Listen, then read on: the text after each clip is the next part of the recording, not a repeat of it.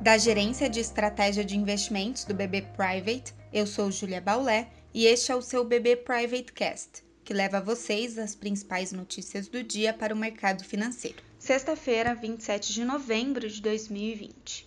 As bolsas permanecem mistas nessa manhã, com leve indicativo de alta nesse momento, em novamente dia de menor liquidez nos mercados.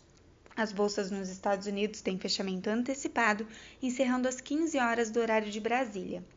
Das principais notícias, o lucro das indústrias da China continua a surpreender.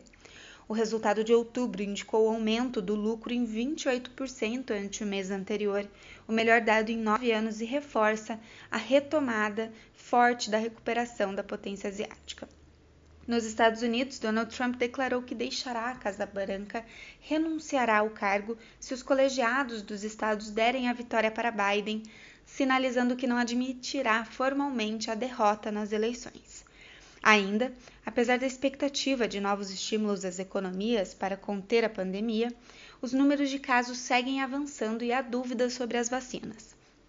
Na Alemanha, por exemplo, foram fechadas todas as estações de esqui e com o avanço no número de casos ficam os questionamentos de quanto essas medidas de isolamento vão afetar a atração de retomada da atividade econômica global. Outro ponto de atenção: a vacina da AstraZeneca errou a dosagem de parte dos grupos de voluntários do estudo. E curiosamente, o grupo exposto à dosagem errada teve maior efetividade na imunização. Portanto, o mercado avalia a confiabilidade dos dados apresentados e a empresa realizará novos testes. No Brasil, a bolsa segurou os 110 mil pontos ontem, apesar do volume mais baixo de negociações. Como o volume de negócios para hoje também deve ser menor, a agenda local pode ter influência maior nesse pregão, mas especialmente no comportamento de juros e câmbio.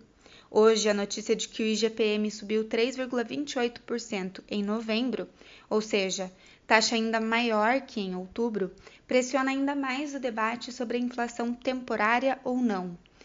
Com o resultado, o índice de preços acumula um crescimento de 24,52% em 12 meses. Na agenda de hoje, o IBGE também apresenta a taxa de desemprego para a PNAD contínua, que deve apresentar o nono aumento consecutivo da série.